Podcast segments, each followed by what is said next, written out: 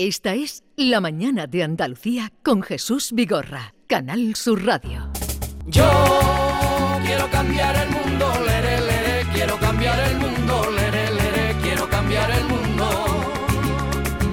Yo quiero cambiar el mundo, lere, lere, quiero cambiar el mundo, lere, lere, quiero cambiar el mundo. Nos estamos cargando el planeta y sin tetas no hay paraíso, ni agua, vegetación, ojo que depresión. Todavía estamos a tiempo, hay que gritarle a los chorizos. Dejen tranquilo al Amazonas, somamona, que ya no queremos más pisos. Yo quiero cambiar el mundo, lere, lere, quiero cambiar el mundo, lere, lere, quiero cambiar el mundo. Cambio climático, la sección que nos trae cada miércoles, eh, bueno, algunos miércoles. Eh, cambio climático, la sección que nos trae algunos miércoles. Los que me dejáis. Javier Bolaño, buenos días. Muy buenos días, Jesús. No me digas algunos miércoles porque es que, claro, después tenéis invitados, eh, invitados de mayor relevancia que yo. Bueno, este miércoles vamos a dejarlo y ahora me lo vas a Pero echar en nosotros antena. somos, No estamos muy interesados por el cambio climático y Máximo ahora que vienes, o Máxime ahora que vienes con eh, la camiseta del capitán climático. Sí, lo- que, lo- los reyes. eh, eso es los reyes, tu camiseta. Sí, los reyes que- Describe, que, describe la camiseta, Maite, por Pues favor. eh, se ve un orbe, el planeta azul y eh, eh, la cara de, bueno, él, él, una caricatura Él, de, Javier de Bolaño. Javier Bolaño, como si fuera el Capitán América o, o Superman. No, capitán pero en climático. verde, pero en verde, ¿eh? Y Pero con, en verde. con una B en vez de una S. De Bolaños. ¿Te has Sí. visto el detalle? Ah, sí, Capitán sí. Bolaños. Sí, sí, sí, esto es lo- los reyes que han cogido la idea de nuestro compañero Carlos López, que aquí un poco, eh, siempre de- entre bromas y de buen rollo en, en la redacción, me dice capitán climático, y los reyes se ve que eh, lo escucharon, oído, lo han oído, Te lo mereces. y me han traído esta camiseta Muy que es muy chula. divertida. Te lo mereces. Que Pues hay que entonces, poner un poquito de humor a, a este tema, a ¿no? partir de ahora será el capitán climático. eh, Venga, me lo apunto. Venga, me ¿de qué va- de qué hablamos Me hoy? lo apunto. Y además, después de un mes de diciembre, que ha sido el más caluroso de la historia, no sé si eso lo sabéis ya, y después de un año 2022, que ha sido el quinto, o sea, el, el diciembre más caluroso de la historia en España, pero el 2022 en su conjunto ha sido el quinto año más caluroso globalmente de la historia de la humanidad, desde que estamos Y los últimos aquí. cuatro, cuatro años han sido recientemente, ¿no? Bueno, de los últimos ocho años, Sí.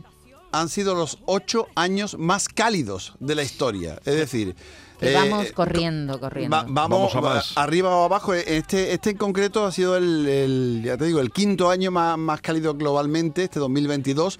Pero de los últimos ocho años, curiosamente, son los ocho años más cálidos de la historia. Está claro que hay una tendencia Claro, evidente claramente. y puntualmente podemos eh, batir un récord o no batirlo o estar por debajo. Que eso muchas veces dice, bueno, el cambio climático es que está haciendo mucho frío. Bueno, claro, tiene que hacer frío de vez en cuando. Pero la tendencia es evidente. Y de los últimos ocho años son los ocho años que más calor hemos pasado y lo que nos queda, que es eh, lo más interesante. Por eso hay que intentar convertir y adaptar nuestras ciudades. Y esto es lo que están haciendo, mm, intentando hacer desde el gobierno, con la instalación de la zona de bajas emisiones, que yo creo que, que de lo que venimos a hablar hoy, y que yo creo que ya todo el mundo sabe más o menos de lo que estamos hablando cuando hablamos de zona de bajas emisiones, ¿no? ¿Tú lo sabes, Jesús? Sí, las zonas que de las ciudades que van a Efectivamente. entrar, que entran en vigor ya, ¿no? Sí, a partir del 1 de enero, en teoría, tenían que entrar en vigor esta zona de bajas emisiones para las ciudades de más de 50.000 habitantes, que en España son, si no recuerdo mal, 149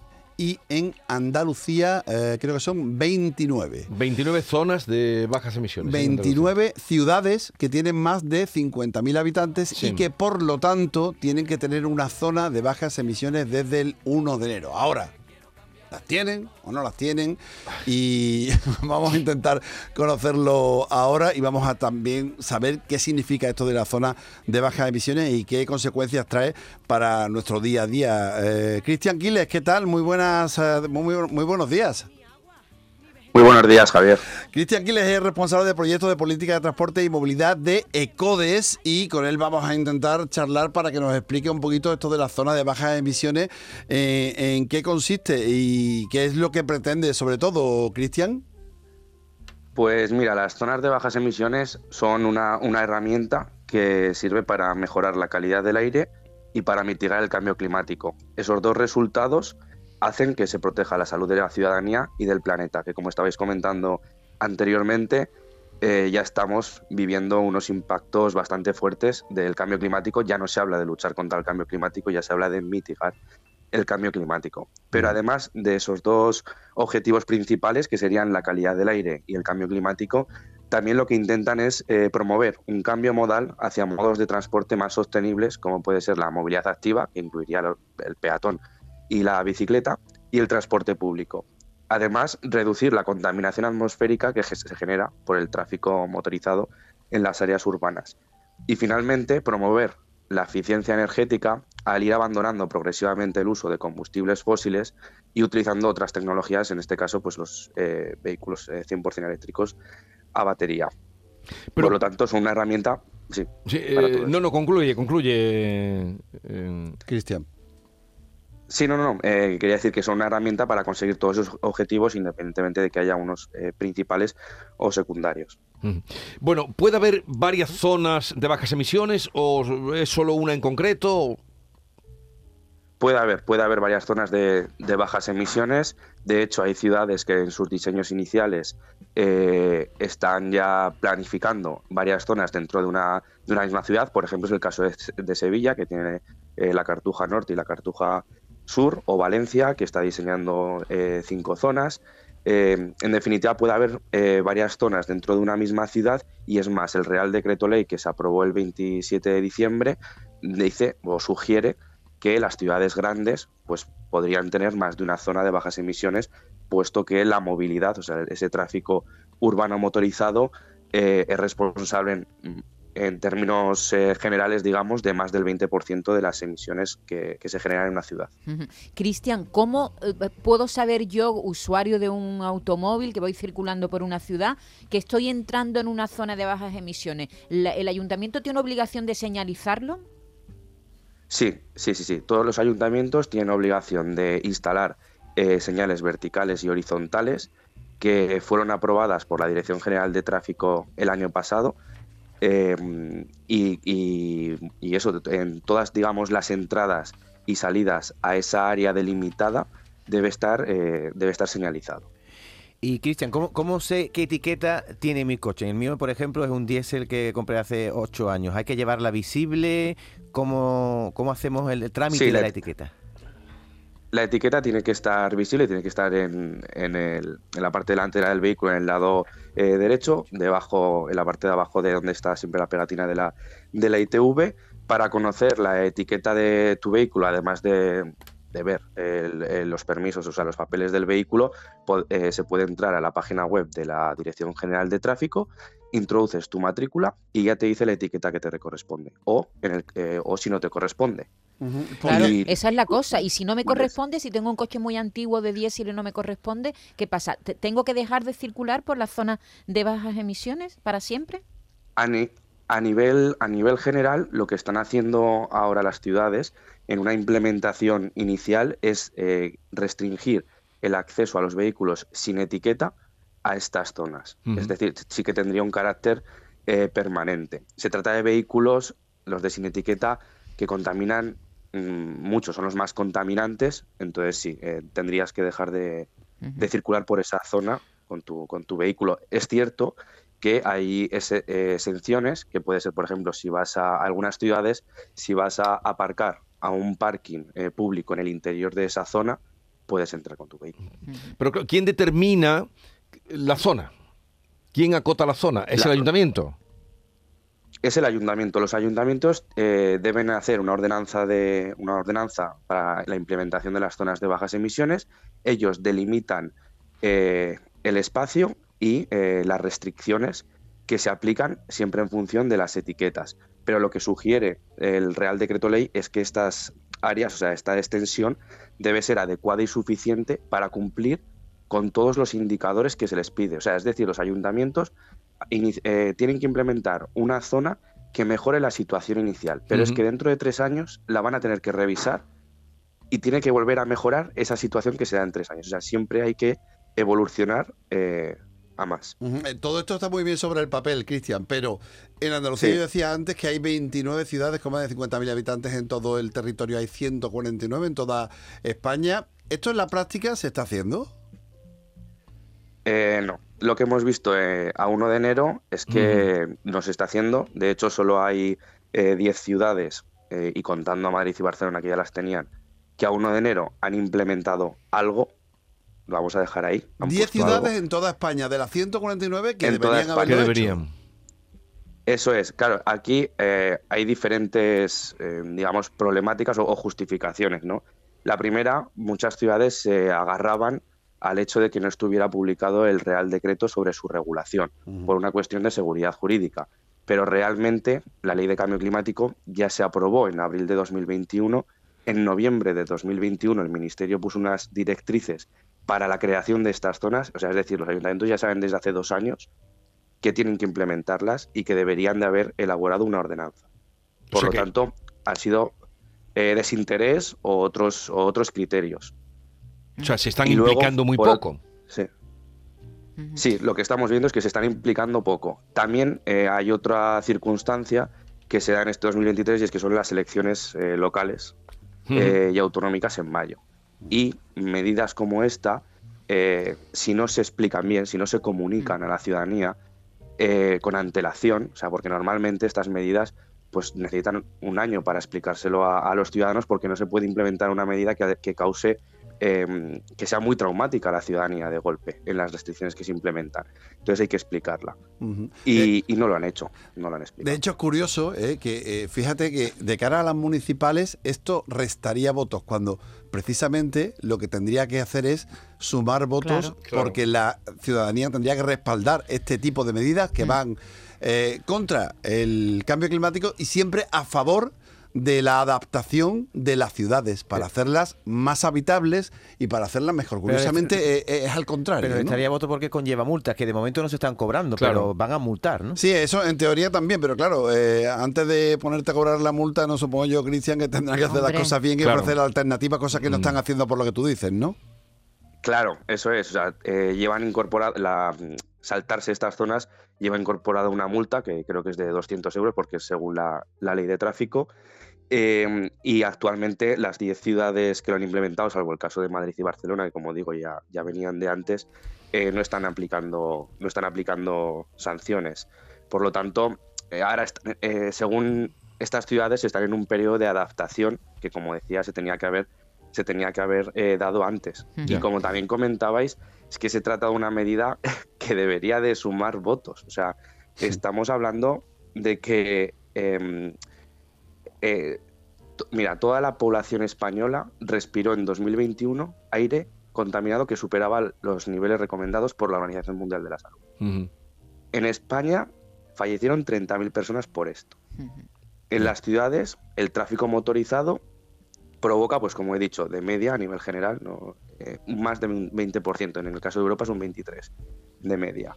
Por lo tanto, eh, dejar el, el vehículo privado y, y moverse, intentar moverse en transporte público, en bicicleta eh, o de otras maneras más sostenibles, es una forma de atajar eso. Sí que es cierto que hay que tener en cuenta sectores, eh, pues por ejemplo los distribuidores de mercancías Claro. en ámbito Sí, urbano, claro, la gente que, que- que mayoritariamente trabaja y que, le- y autónomos. que lo necesita. Las ambulancias, en fin, lo, lo de Eso sentido es. común, ¿no? También, ¿no? Sí, pero también los que Eso transportan eh, mercancías Claro, también que se atengan Sí, sí, sí, a, vehículos no contaminantes Hombre, o menos contaminantes. claro, no porque eh, lleven mercancía eh, ya está todo Sí, lo que autorizado. pasa es que para, para todo eso tiene que haber un plazo, ¿no? Porque claro, se supone que estas zonas de bajas emisiones con el tiempo, si todo va bien, irán creciendo en las ciudades, ¿no?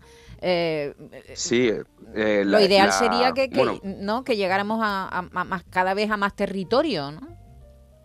Sí, lo- eh, bueno, por comentar lo, eh, lo que habéis dicho de la distribución normal de mercancías, en el caso de, eh, de oficios o personas que por trabajo se tengan que desplazar en sus vehículos, está claro que eh, renovar el vehículo a un vehículo eléctrico con los precios que hay ahora es, es una cuestión difícil. Por lo tanto, eh, se tienen que dar incentivos y ayudas para que esto, eh, en, ese- en esos sectores de la población, pues se adapten, porque realmente es su, es, es su trabajo, ¿no? Y, y, lo tienen que seguir haciendo. Y luego, por el otro lado que, que comentabas, sí, en el objetivo, y se incluye en el Real Decreto, es que las ciudades en 2030 eh, pues bueno, eh, tengan objetivos medibles y cuantificables que tendríamos que mm, mirar qué se refiere eso, pero el horizonte son cero emisiones en movilidad en 2030. De hecho, Sevilla Sí. es una ciudad es una ciudad andaluza que está dentro del programa europeo de emisión de ciudades climáticamente neutras para 2030. Es decir, Sevilla lo tendría que conseguir. Bueno, ¿y sería la... ¿Hay alguna otra ciudad andaluza que esté eh, más... mm, eh, que haya tomado esto más en serio, que vaya esté más avanzada? en- Aquí en Andalucía, ¿cuántas ciudades de las 19 que tenían que hacerlo? ¿De las 19 o 29? Ya no me acuerdo la cifra. 29, que- 29. De las 29, eh, ¿cuántas lo, lo están haciendo? Que tengáis vosotros constancia. Bueno, eh, nos- yo sé que Córdoba, Málaga, Granada, eh, Almería y Sevilla lo están haciendo. La línea de la Concepción creo que sí que ha implementado algo a 1 de enero. Y Ah, me Algeciras acuerdo. En el también está caso de- trabajando, sí. Algeciras.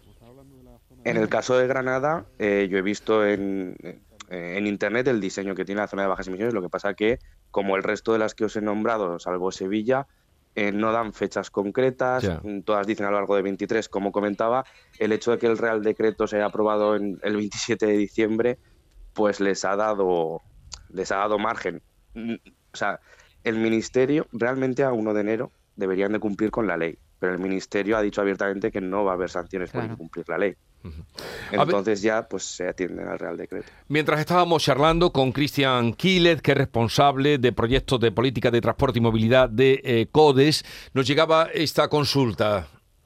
Buenos días Jesús y equipo. Mm, Soy Juan Carlos de Cádiz.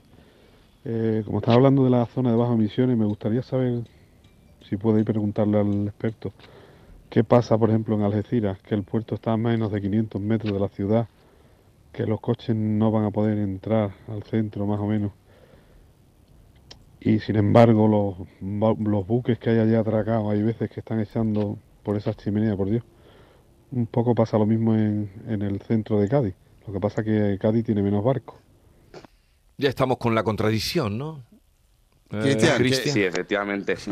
Yo no, no conozco mucho el caso exacto eh, al que se está refiriendo, pero sí que es cierto que el tema de transporte marítimo lleva su proceso de descarbonización. No es lo mismo descarbonizar el sector marítimo que descarbonizar o reducir las emisiones de la circulación de vehículos ligeros por la ciudad. O sea, mm, hablamos que eh, la tecnología 100% eléctrica a batería está disponible para autobuses, que es transporte público, o para transporte de alta capacidad, que creo que en el caso de que estaba señalando se ha implementado un tren tram, que es un, transporte público de alta, de alta capacidad. Por lo tanto, no es, no es equiparable. O sea, el- una parte está la descarbonización de la movilidad y del transporte por carretera y por otra la del marítimo. De todos modos, eh, se refería a que mm, no, no van a poder entrar vehículos, pero claro, ¿a qué vehículos se refiere? Porque supongo que serán vehículos sin etiqueta, que como he dicho son los más eh, contaminantes Sí. y en todo caso, eh, como decíamos, la implementación de estas zonas que debería de venir acompañada de una serie de medidas complementarias que den respuesta a situaciones como, como la que se comentaba, ¿no? Que si él no puede entrar, pues que pueda llegar de alguna manera eh, al centro. En cualquier caso, cuando se habla de, de cambio climático y de medidas que tomamos o se toman a, a nivel general o a nivel particular, siempre hay, hay- hay gente que te pone eh, de manifiesto, te pone frente a tus contradicciones y las cosas que hacen mal cuando estás intentando hacer algo bien. Entonces, vamos a ponernos en el otro, en el otro sentido. Vamos a intentar ir acumulando pequeñas cosas que hagamos bien en vez de ponerlas siempre, Sí. porque no vamos a hacer las cosas perfectas. Es imposible. Ninguno de los que estamos aquí, por mucha voluntad que tengamos, incluido Capitán Climático, ¿eh? Eh, va- vamos a hacer las cosas bien, entonces, eh, perfectas, quiero decir. Entonces, todas las cosas que vayamos sumando, vamos a irlas sumando y vamos a darle el valor que tienen. Y, y no ponerlas por- en contradicción con otras que se hacen mal, y, pero porque todo no se puede hacer bien. Es Y- absolutamente y- imposible. Y por algún Vamos a lado, intentar hacerlo. por algún lado de la ciudad, por una plaza, habrá que empezar. Por algún lado habrá que Claro empezar. que sí. Bueno, Cristian Killer, responsable de proyectos de políticas de transporte y movilidad de CODES. Gracias por estar con nosotros. Un saludo y Muchas gracias a seguiremos eh, llamando a las conciencias y concienciándonos nosotros. Muchas gracias. Hasta luego. Adiós, buenos días. Decimos rápidamente las localidades. Las- ¿Tú los tienes ahí? Sí, mira, las. Alcalá de Guadaira, Algeciras, Almería, Benalmádena, Cádiz, Chiclana, Córdoba, Dos Hermanas, Elegido, el Puerto de Santa María, Estepona, Fuengirola, Granada, Huelva, Jaén, Jerez de la Frontera, la línea de la Concepción, Linares, Málaga, Marbella, Mijas, Motril, Roquetas de Mar, San Fernando, Sanlúcar de Barrameda y Sevilla, Torremolinos, Utrera, Vélez, Málaga y Málaga. O sea, son 29. Estas son las ciudades que tienen la obligación de tener sus zonas de baja emisión que tenían la obligación de tener a partir del 1 de enero. Claro, pero y que, que, tienen la eh, responsabilidad, La responsabilidad y la de obligación. llevarlo a cabo. Por Sí. favor, señores ediles, prim- primeros ediles y sobre todo delegados de movilidad, eh, tómenselo Claro, en serio, por favor. claro.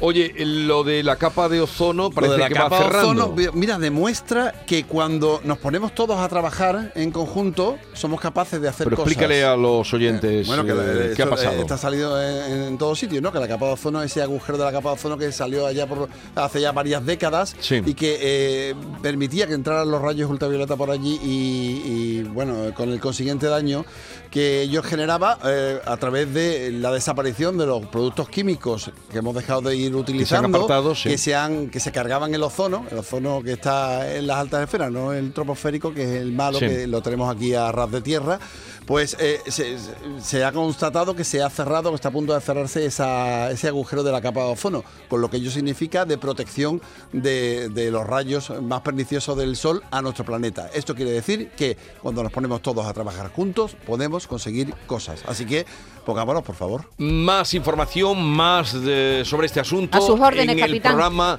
eh, Cambio Climático, me viernes, todos los viernes, 9 de la noche, el querido Javier Y a Bolaños. través de las redes también lo pueden escuchar cuando quieran. Si buscan a la carta eh, Cambio Climático, lo podéis escuchar eh, cuando prefiráis. Adiós, hasta luego, Adiós. gracias. Yo quiero cambiar el mundo, lere, lere, quiero cambiar el mundo, lere, lere, quiero cambiar el mundo.